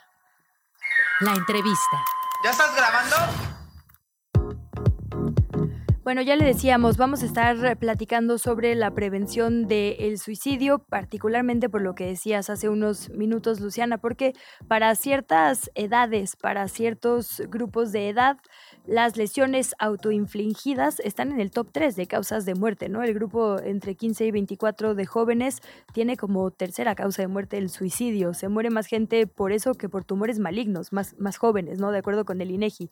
Entonces hoy lo vamos a revisar con un especialista. En efecto, lo vamos a platicar más adelante. Es importante decir, justamente hablando de la prevención eh, del suicidio, todo esto que ha aumentado a partir de la pandemia por COVID-19. Eh, en unos minutos más hablaremos sobre este tema. También vamos a hablar sobre el tema del agua embotellada justamente sobre el tema de lo que gastamos los mexicanos en agua embotellada en nuestro país. Toda la razón. vamos a empezar con ese tema, si te parece, eh, Luciana. Tenemos para ello a Oscar Ocampo, quien es coordinador de energía y medio ambiente del IMCO, porque además eh, recientemente publicaron un estudio al respecto. Para empezar, hay que recordar esta historia sobre por qué en México compramos agua embotellada, ¿no? Este, digamos, recurso vital. Eh, hay quien recuerda todavía cuando esto sucedió y le pareció un atraco, digamos, importante y ahora es lo más normal y de lo más caro, además, en nuestro país. ¿Cómo estás, Oscar? Bienvenido. ¿Qué tal? Buenos días. Encantado de platicar con ustedes y su auditorio esta mañana. Muchísimas gracias, Oscar. Justamente sacan este estudio, ¿no? Y me parece que es un dato que, que, es realmente aterrador. En 2020 México fue el mayor consumidor de agua embotellada en el mundo, 286 litros por persona en, plástico, además, ¿no? Oscar, ¿qué, ¿cuáles son las causas de esto? Sabemos que, bueno, los chilangos particularmente no tomamos agua del grifo, intentamos no hacerlo, pero ¿qué otros factores o qué otras variables están relacionadas con este tema? Así es, pues al, final del día es un gasto muy impresionante, ¿no? Porque el consumo de agua embotellada en México es más o menos cinco veces la media global, así es que es este y, más allá de, temas este, de, países en vías de desarrollo, ¿no? Porque México no es el único país en vías de desarrollo, es, es, muy interesante este dato. ¿A qué responde? No? En primer lugar, por supuesto, a la baja calidad del agua en, muchas regiones del país, ¿no? Incluidas este, algunas regiones de la Ciudad de México, ¿no? De las grandes metrópolis, pero también responde a la falta de acceso al agua, ¿no? Que este, si, nos vamos a los datos de la encuesta nacional de ingreso y gasto de los hogares del año pasado, que salieron apenas en, junio de este año, pues 93% de, de los mexicanos tienen acceso a agua embotellada, lo que nos dice, lo que nos dice que hay 7% de los hogares que no tiene ningún acceso al agua. Mm. Y de ese 93% de más, más o menos, una tercera parte no tiene acceso al agua diario. Hay un universo muy grande que tiene que pues, buscar otras vías para acceder a, al agua que puede incluir las pipas, puede ir, incluir caminar un pozo y por supuesto los garrafones, los galones, eh, los litros de agua embotellada que pues consumimos prácticamente todos los mexicanos. Y además hay un tema, eh, Oscar, que, que, tiene que ver también con quién vende el agua, ¿no? Digamos que pues son las grandes empresas que venden otros productos embotellados. Así es, este, son, son, son este, las, las grandes embotelladoras. Y aquí entra también, o sea, por una parte es el tema del acceso.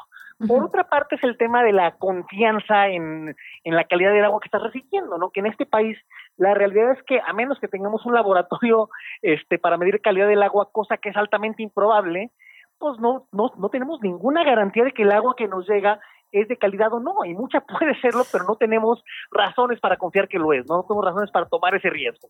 Y finalmente también hay una parte, vamos a llamarle pues cultural, ¿no? En México, este, los patrones de consumo del mexicano pues también este van muy de la mano con el consumo de, bebidas embotelladas, no no únicamente agua. México también es el principal consumidor de refrescos per cápita a nivel mundial, ¿no? Oscar, también preguntarte por el tema tarifario, ¿no? Las entidades deberían contar con estos recursos necesarios para tener un, digamos, un abastecimiento de agua que funcione, pero no siempre pasa de esta manera.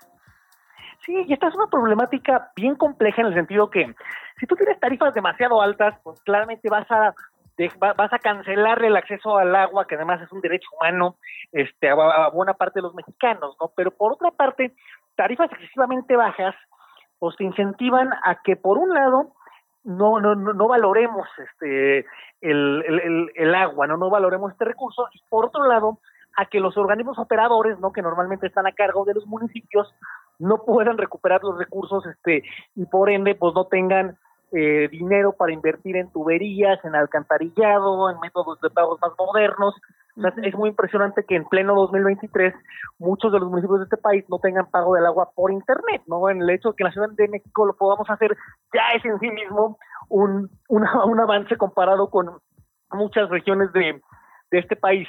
Y al mismo tiempo sucede que las tarifas no necesariamente se actualizan de forma que te refleje, por una parte, la disponibilidad de agua en la región donde, donde te encuentres. Por otra parte, eh, el consumo real, ¿no? O sea, la, medición en este país es muy eficiente. Yo creo que a todos nos ha pasado que a veces te llega tu recibo anormalmente alto y dices, bueno, no cambié mis patrones de consumo del mes anterior, ¿no? Y, o, por ejemplo, si en un edificio de 10 departamentos a todos les llega el mismo consumo, dices, no sé si realmente me tomaron lectura aquí. Así es que esa parte también se vuelve muy deficiente y al final se refleja en, tarifas que no necesariamente reflejan ni la disponibilidad, ni el consumo, ni las necesidades de, del momento, ¿no? Así es que el documento que sacamos la semana pasada es un llamado a repensar el, el sistema tarifario en este país, a que responda verdaderamente a la disponibilidad del agua, a que responda al consumo real, a que se modernicen los sistemas de monitor de, lectura y de pago del agua, ¿no? Porque también si tú le complicas demasiado al ciudadano pagar el agua, pues probablemente no lo va a hacer, ¿no? Porque somos, al final del día somos humanos y respondemos a incentivos. Tenemos tres minutitos, ayúdanos a acomodar hablando de incentivos, justo qué le toca a cada quien, qué le toca a quienes hacen el presupuesto, qué le toca a los estados, a la federación y quizá a nosotras y nosotros como ciudadanía. Por supuesto. La, federación al final del día es quien otorga, quien otorga recursos a, la, a los municipios y a los estados en forma de subsidios, vamos a llamarle, para la infraestructura hídrica, ¿no? para los acueductos, para construir una presa, por ejemplo. Los estados son quienes autorizan las tarifas del agua que, que al final cobran los municipios. Los municipios son el último eslabón y el más débil en este país, también hay que decirlo, que, que son quienes eh, son encargados de la tubería, del alcantarillado, de tomar lectura, de proveernos el, suministro de agua, y ellos pagan por esta agua a la federación, no pagan por las concesiones de agua que ellos tienen derecho a explotar. Y a los usuarios que nos toca, pues a los usuarios nos toca este, una tarea que puede parecer trivial, pero no lo es, que es darle un uso responsable a este recurso. Sin lugar a dudas. Y también el tema de, las empresas, ¿no? Porque muchas veces se habla sobre la responsabilidad individual en torno al uso del agua, que sin duda es fundamental y, en este programa lo hemos hablado varias veces, pero también sabemos que gran parte del agua se desperdicia más en temas de agricultura, en las industrias, más que en el uso cotidiano en las ciudades, independientemente de, algunos lugares más urbanizados.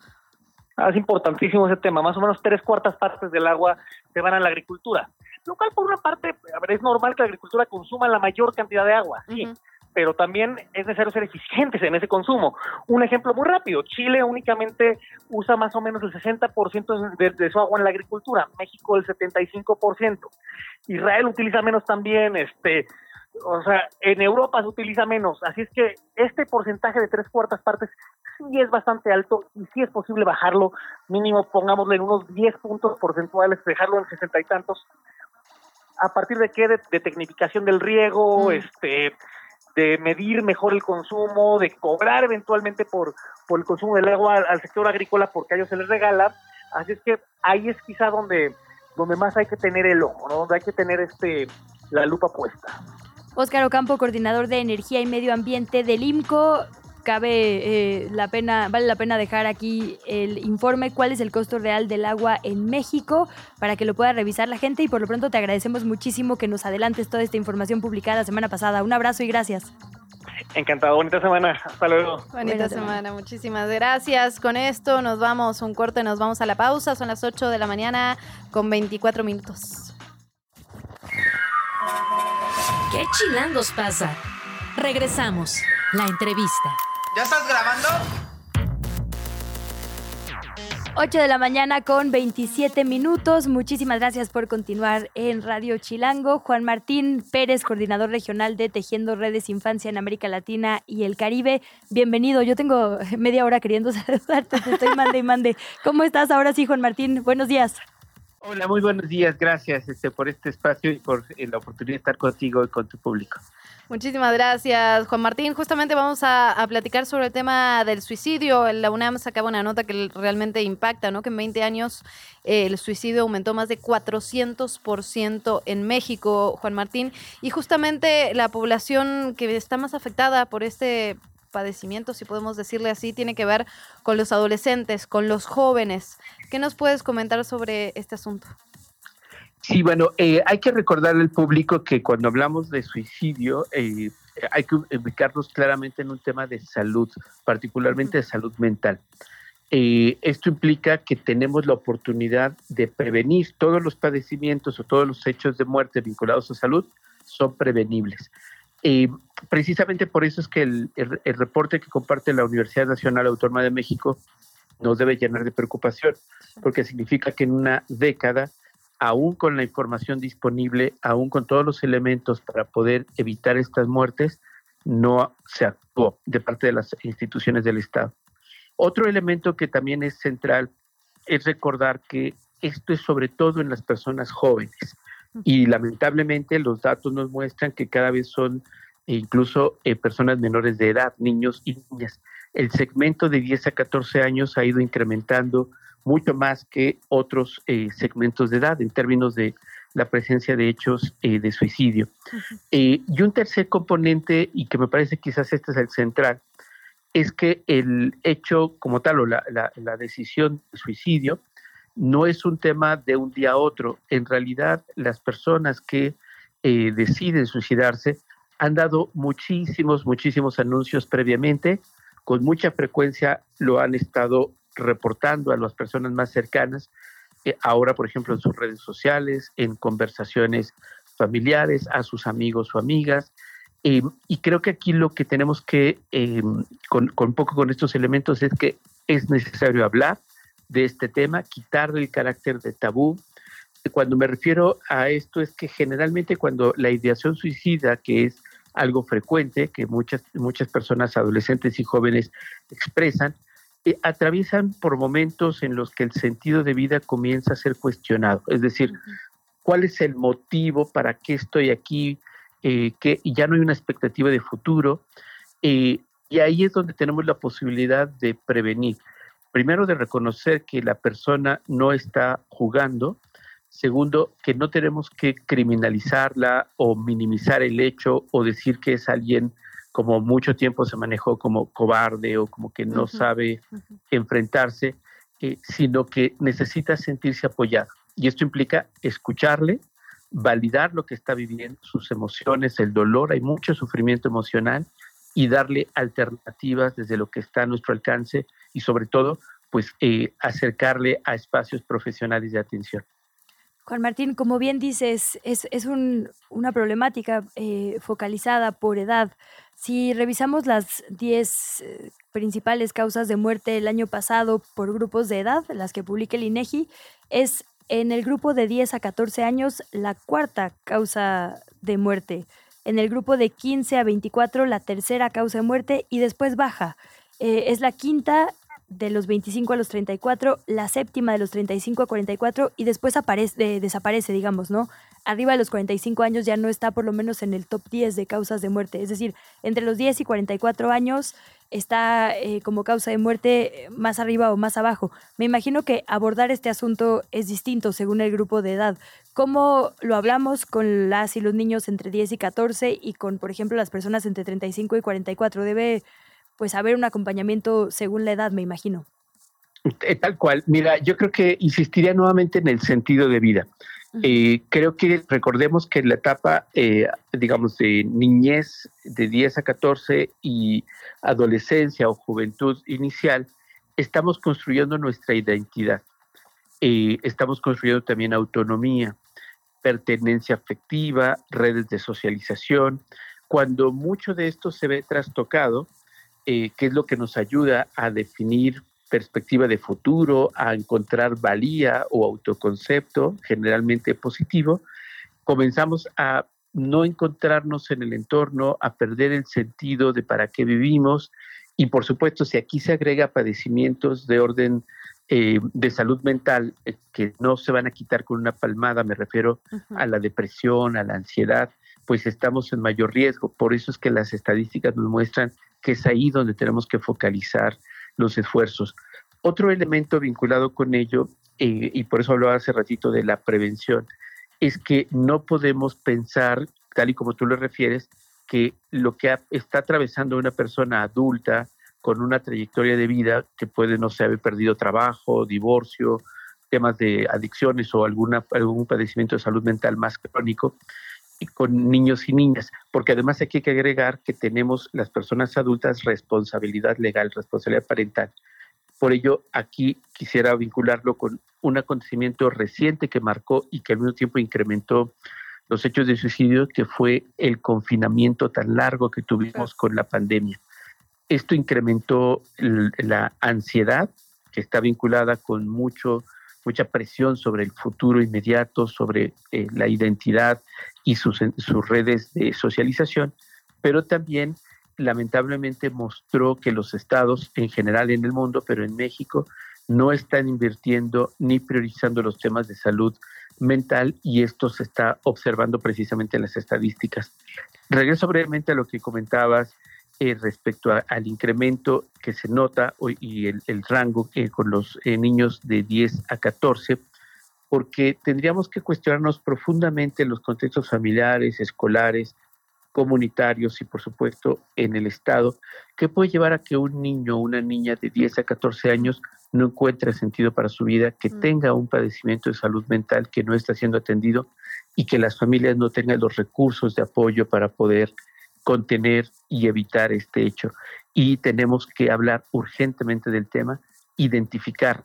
Las escuelas son el mejor lugar para poder identificar de manera oportuna esta ideación suicida, los anuncios que mencionaba hace un ratito y sobre todo la posibilidad de contener para que esta no sea, que no sea el fin de su vida, sino quizás una dura experiencia de vida, pero que les pueda fortalecer. Juan Martín, me quedé pensando en algo que comentabas hace unos minutos. Eh, está este, esta, esta creencia errónea, por cierto, de que las personas que tienen intentos, digamos, y que por suerte no concretan eh, quitarse la vida, muchas veces se decía, o digamos, antiguamente se decía que estaban llamando la atención, que el que quiere lo hace, y ese lamentablemente es uno de los muchos tabúes que existen respecto al suicidio. ¿Cómo juega la información en este tipo de casos o la falta de ella? Sí, fíjate que esto tiene que ver claramente con una cultura machista, sobre todo recordemos que quienes más eh, se suicidan son hombres. Eh, y hay que recordar que esto tiene que ver con una fuerte presión social. Particularmente, regresemos a los datos, en esta edad hay una fuerte presión de tu, de tu grupo de pares, de tu comunidad, de tu cultura, de tu propia familia, para validarte como hombre. Pelearte, pegarle a otros, tener novias, eh, demostrar que tienes dominio, que puedes incluso tener ingresos, fumar, tomar. Entonces la presión de la cultura machista y de la validación es muy alta y precisamente esos entornos que usan estas expresiones de eh, son cobardes, este, quien quiere lo va a hacer, es precisamente esta expresión de esta cultura machista que todavía lamentablemente tenemos mucho en nuestro país. Y hay que recordar también que hay varios estudios que muestran ello, que a los niños hombres más pequeños son los más violentados físicamente o los golpes, el castigo corporal, porque para ser machos nos tienen que romper. No, nadie nace macho, te tienen que romper literalmente. Y precisamente por eso es tan importante que hagamos otras eh, pautas de crianza alejadas de esta visión machista tradicional, que tengamos la posibilidad de reconocer nuestras emociones, de hablarlas, de que seamos validados con nuestras emociones y claramente cruza con información a las familias, con orientación respecto a cómo es que podemos vivir las emociones todas, tristeza, enojo y demás, en un sentido positivo para que nos ayuden, nos den elementos de contención, de límites, de distancia para lo que nos hace daño, pero necesitamos política pública. Sin política pública, por eso inicié la conversación hablando de un problema de salud mental, porque lo que corresponde ahí no son eh, mensajes de Instagram con posts positivos, eh, ni palmaditas en la espalda, se requiere trabajo profesional, identificación oportuna o alertas tempranas y sobre todo atención eh, especializada a aquellos que están en mayor riesgo. Pues Juan Martín Pérez, coordinador regional de Tejiendo Redes Infancia en América Latina y el Caribe, muchísimas gracias. Siempre es muy trascendente, muy valioso escucharte, así que gracias por haber estado por acá. Ojalá te veamos seguido. Gracias a ambas y muchísimas gracias por esta oportunidad y felicidades este, por este espacio tan importante. Gracias, Juan Martín, un gusto. Te invitamos a seguir la conversación en redes sociales. Nos encuentras en TikTok, Instagram y Facebook como arroba que chilangos pasa. Y en Twitter desde la cuenta de Chilango, arroba chilango.com. Bueno, y como todos los días recibimos con muchísimo gusto a Fernanda Guzmán. Nos trae temas interesantes sobre el fin de semana. Fer, ¿cómo estás? Luisa, Luciana, ¿cómo están? Yo estoy muy bien y gracias por recibirme aquí. Pues les cuento que en Coajimalpa pasaron cosas interesantes. Unas 300 personas participaron este domingo en la primera rodada incluyente en silla de ruedas que se realizó en el Parque de la Mexicana. Entre los participantes habían personas con movilidad limitada, pero también sin discapacidad, quienes experimentaron las dificultades de desplazarse en una silla de ruedas y debieron evadir obstáculos como topes, baches, rampas inadecuadas, etc. Eh, la rodada fue de unos 750 metros y, y se recorría en unos 21 minutos. En este evento estuvo el alcalde de, Coajimalpa, perdón, Arián Rubacalva, quien dijo que se suele olvidar mucho a la gente que vive con discapacidad dentro de las políticas públicas. Indicó que los resultados de la rodada también daban pie a revisar la infraestructura en la alcaldía de espacios como parques, edificios y realizar acciones para garantizar esa accesibilidad para estas personas. Eh, Pedro Delgado fue uno de los participantes que vive con movilidad limitada. Él acusó que en la capital no existen condiciones de accesibilidad y pidió a las autoridades y a los ciudadanos realizar acciones para garantizar esta inclusión. Y bueno, les traigo algunos datos al respecto que me parecen muy importantes. Eh, de acuerdo con el Censo de Población y Vivienda realizada por el Instituto Nacional de Estadística y Geografía, 8% eh, de los habitantes en la Ciudad de México, cerca de 800 mil personas, 8% suena poquito, pero son cerca de 800 mil personas, padecen alguna discapacidad. Em, el INEGI clasifica a las personas en, porcentajes y justamente el 41% de estas personas con discapacidad tienen que ver con su capacidad motriz. Eh, en cuanto a la distribución de la población con discapacidad motriz en las alcaldías de la Ciudad de México, la más alta es Iztapalapa, con, donde habitan el 20% de estas personas, eh, seguida por la Gustavo Amadero con el 14.4%, luego la Álvaro Obregón con el 7.8%, sigue Coyoacán con el 7.4% y Tlalpan con el 7.1%. Es decir, cinco alcaldías concentran cerca del 60% de la población con este tipo de discapacidad. Y eh, también hay indicadores que nos pueden mostrar qué tan buena es la infraestructura pública para estas personas em, y esto es, se, analiza analizando la cantidad de manzanas eh, y la cantidad de cosas como las rampas, etcétera, que tienen disponibles para estas personas, ¿no? Entonces esto nos arroja otros datos. Y, por ejemplo, en la Ciudad de México, con un total de 51.777 manzanas, de las cuales 28.016 no cuentan con rampas de sillas de ruedas. Es decir, el 54.8 de las calles de la ciudad no son transitables para personas eh, cuya capacidad les dificulta moverse. Eso es muchísimo. Eh, en lugares como Milpa Alta, Xochimilco y Magdalena Contreras, más del 80% de las manzanas no tienen acceso para silla de ruedas. Y en las alcaldías de Tlalpan, Álvaro, Obregón y Coajimalpa e Iztapalapa apenas disminuye el 70%, o sea, sigue siendo muchísimo. Interesante pues, las cifras no que nos traes. Claro, y no, todo tiene que ser de políticas públicas, ¿no? también que nos toca a nosotros ciudadanos, pues por ejemplo, Pedro Delgado, que es este participante que les comento, él pidió recoger las heces de, de sus mm. mascotas, no tirar chicles ni escupir a la vía pública porque se ensucian sus manos al impulsarse con la silla. Y recordemos también no obstruir las rampas que hay en banquetas, ni utilizar los lugares designados tanto en estacionamientos como en transporte público. Entonces, sí, las políticas públicas son, dejan mucho que desear, pero nuestros comportamientos a veces también. Pues ahí a trabajar todos y todas por un por un país más incluyente, una ciudad más incluyente. Así es. Muchas gracias, como siempre, Fer Guzmán. Hasta mañana. La entrevista. ¿Ya estás grabando?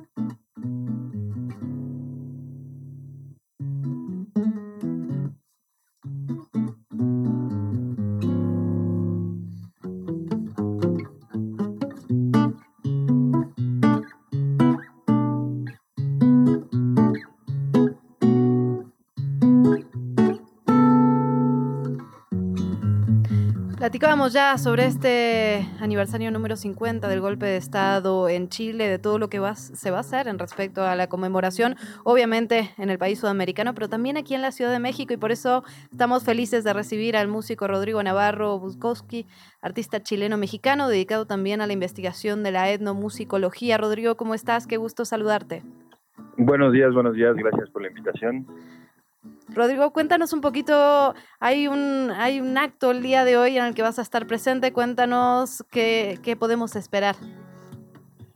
Bueno, claro, el, acto que viene el día de hoy a las 10 en el Museo de la Ciudad de México es un, es un acto que va a tener tres, tres momentos. En el primero de ellos se va a presentar un libro que hizo el equipo de Memórica del Archivo General de la Nación en conjunto con eh, el archivo diplomático de la Secretaría de Relaciones Exteriores, un libro principalmente de testimonios que se llama Mi casa es tu casa. eh, posteriormente, en un segundo momento del acto, se va a proyectar el documental de Marcia Tambuti, que es nieta de Salvador Allende, el presidente derrocado hace 50 años en Chile, que se llama Mi abuelo, mi abuelo Allende. Y el tercer acto, eh, perdón, el tercer momento de este acto de hoy es una presentación, un, un recital, una presentación musical que voy a hacer eh, especialmente preparada para la conmemoración que nos convoca el día de hoy, 11 de septiembre, que es la conmemoración del golpe de Estado cívico-militar que se dio en Chile hace 50 años, el 11 de septiembre de 1973. Entonces, eso es lo que nos convoca. Rodrigo Buscovich, tú eres, digamos, la encarnación de muchas cosas, del el exilio y cómo México, y particularmente la Ciudad de México, fue casa para muchas personas en América Latina que venían huyendo de las dictaduras, y también de cómo la música es sumamente política, y el hecho de que haya gente cantando en espacios públicos también es un síntoma del gobierno que tenemos en este momento, ¿no? Claro, sin duda, sin duda. Eh, bueno, personalmente, claro, yo soy yo soy, ahora podría decir, familiar de exiliados, porque mi madre fue exiliada, mi padre, mi tía, mi otra tía, mi abuelo, mi abuela, tengo primos que fueron exiliadas y exiliados, entonces tengo toda la constelación familiar eh, llena del exilio, ¿no? Yo, yo particularmente ya nací acá en Ciudad de México, eh, en el exilio de mi padre y de mi madre, pero digamos que ya en un momento de cierta estabilidad, eh, gracias a la solidaridad mexicana que acogió mi familia, eh, particularmente a mi abuelo, que fue Pedro Buscovich, eh, ministro de, Economía del gobierno de la Unidad Popular. Entonces, por un lado, personalmente, pues claro, yo tengo un, un doble amor a México, primero porque aquí es donde yo nací y, y, y de alguna manera soy de aquí, pero tengo además otro amor a México que es la oportunidad que le dieron a mi familia de poder, poder establecerse aquí, salvar la vida y encontrar un, un, presente y un futuro, porque allá en Chile con el negacionismo tan alto como uh -huh. está, eh, pues se han hecho cuentos desde siempre de, de, que los exiliados se fueron al extranjero a hacer dinero y a ser millonarios, lo cual eh, pues dista mucho de la realidad y por, y por otro lado uno podría preguntar, bueno, y además, ¿qué querían? además de provocar el exilio, querían que la gente se, queda, se quedara sin trabajar en sus lugares de acogida. Entonces, eso de manera personal y, y, después la cuestión política de la música, claro, efectivamente uno de los, uno de, una de las, digamos, de las consecuencias de un golpe de Estado es que se, se toma por la fuerza el espacio público, las calles en Santiago y en todo Chile hubo toque de queda, eh, era imposible reunirse en las plazas, en los parques, te mataban en el acto, digamos, y, y entonces el, la ocupación del espacio público realmente es, es un derecho que, que, fue usurpado y que durante los últimos 50 años lo, se, ha, se ha, ha, costado mucho recuperar el espacio público, no solo en Chile, sino en otras partes de Latinoamérica que también sufrieron dictaduras eh, bastante cruentas. Entonces, eh, el, espacio público se, se, ha ido ganando nuevamente y, y, yo creo con una actividad muy importante que es la música, eh, que convoca a juntarse. Por ejemplo, en Santiago de Chile es muy eh, sorprendente para mí ver cuando, cuando de repente he ido para allá en el último tiempo, ver en diferentes espacios como plazas o estaciones de metro que se juntan colectivos de chicos, de chicas, de chiques, eh, se juntan a bailar, a hacer coreografías de esta música que nos está llegando de, sobre todo de Corea, el, llamado K-pop, que poco quizá tiene que ver con, con lo que nos convoca hoy, pero yo creo que tiene mucho que ver por esto que hablamos del espacio público, en el sentido de decir, bueno, estos chiques están tomándose espacios que después de la dictadura dejaron de ser utilizados de manera colectiva y pública, y entonces la música, en este caso otro tipo de música, está convocándoles a que se reúnan y se junten y tomen el espacio público a través del baile y a través de la música. Y por otro lado estamos otro grupo de músicos que todavía seguimos cantando las palabras de músicos como Víctor Jara, que por cierto fue un músico que fue asesinado de una manera brutal y, que creo es necesario decirlo, las personas responsables de su asesinato eh, están impunes. Recientemente, la semana pasada, una corte de justicia de Chile eh, sentenció a tres a tres este, tres tres soldados, tres milicos de, alto mando responsables del asesinato de Víctor Jara y de otro compañero que murió junto con él, es decir, que lo asesinaron junto con él. Y uno de estos responsables, cuando llegó la policía a su casa, pues tomó la decisión de suicidarse. Y los otros dos están fugados, ¿no? Entonces, entonces Víctor Jara eh, es una voz, digamos, sus palabras resuenan todavía en muchos de nosotros, porque a 50 años la impunidad es lo que prevalece la impunidad y, eh, y la libertad de todos o, de una gran mayoría de perpetradores de la dictadura, militares y civiles, ¿no? Entonces, cantar a Víctor Jara hoy es sí reflexionar sobre el pasado, pero es también un manifiesto del presente, de las violencias que seguimos viviendo y, y que seguimos como humanidad, como región latinoamericana por lo pronto, que seguimos al debe con derechos humanos y otras cuestiones, ¿no? Seguimos al debe, le seguimos sumando violencia y pues bueno, cantar a Víctor Jara hoy en día creo que es más vigente que nunca por eso, porque los, los criminales del pasado que siguen vivos y que siguen en los gobiernos, como en el de Chile, que ahora están redactando una constitución, no han sido juzgados, y así como en otros países, y eh, pues es, entonces es más vigente que nunca seguir cantando el derecho de vivir en paz. Rodrigo, me quedo pensando en esto que decías hace unos minutos sobre el negacionismo que se vive en, Chile. Eh, han sido años muy interesantes para ese país, desde las, desde las protestas en 2019 que terminaron eh, tomando las calles estas mujeres que estos videos que se hicieron virales en redes sociales, protestas que tuvieron consecuencias y por otro lado, eh, también en todo este proyecto de reforma de la Constitución, la última vez el texto propuesto pues no pasó la aprobación popular, más del 60% de las personas dijeron que no y a veces tengo la sensación que cuando uno está fuera, fuera del país ve diferentes cosas. ¿Cómo ves tú lo que está ocurriendo en Chile en este momento? Bueno, lo que acabas de describir sin duda es es creo que muy elocuente, ¿no? Una constitución, eh, como dicen algunos expertos en política, una constitución de corte progresista que fue rechazada con dos tercios de la votación total, ¿no? O sea, en ese sentido Chile no ha cambiado mucho de hace 50 años. Eh, en el sentido de recordar que Allende ganó con, con, un tercio de la población, digamos, a las urnas no acudió toda la población a votar, pero de la que acudió a votar fue un tercio lo que finalmente le da la victoria a la Unidad Popular, al proyecto de, la Unidad Popular, y eso 50 años después sigue siendo muy vigente. Eh, como decía un compañero, un compañero eh, chileno que se llama Renato Rojas, que si está por ahí escuchando le mando un saludo, hablábamos el otro día y decíamos, bueno, es que Chile sigue siendo el país de los dos tercios. Esos dos tercios que son más proclives a defender o incluso justificar un golpe de Estado, que hacer, como les gusta decir en Chile, que hacer un mea culpa y, sentarse a la mesa a dialogar lo pasado y lo presente, ¿no? Entonces Chile, como decía Renato, sigue siendo un país de dos tercios.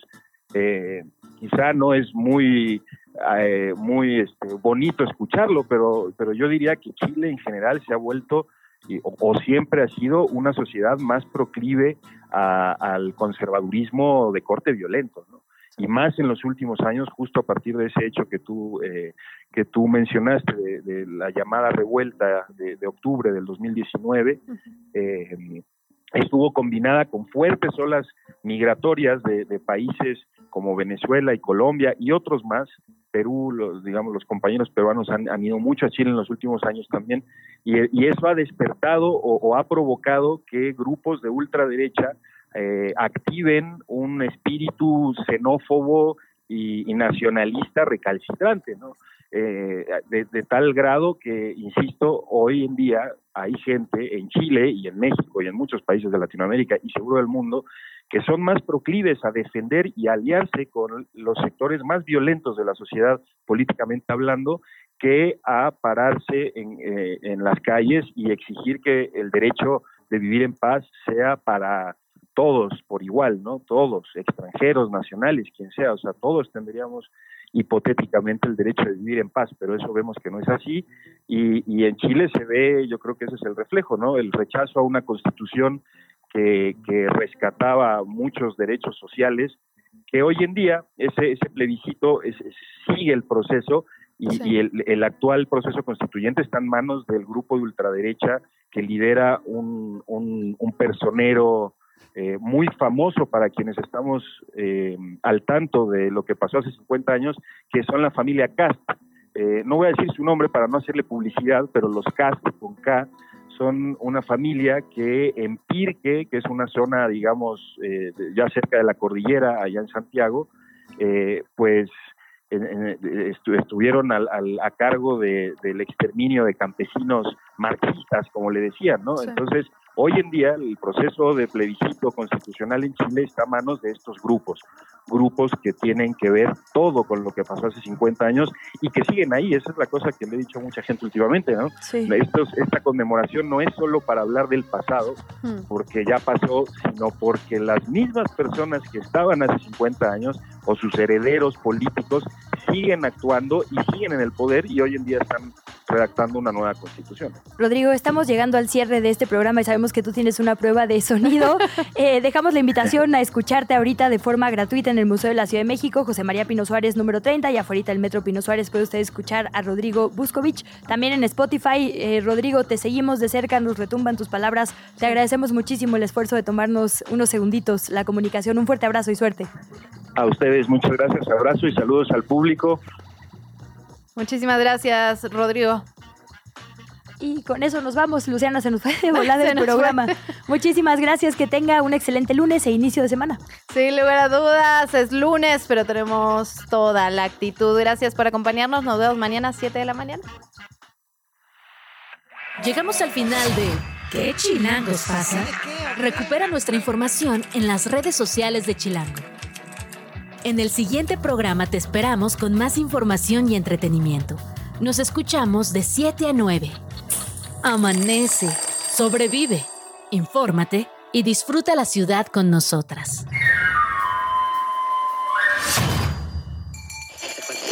Radio Chilango, la radio que... Viene, viene, ¿eh?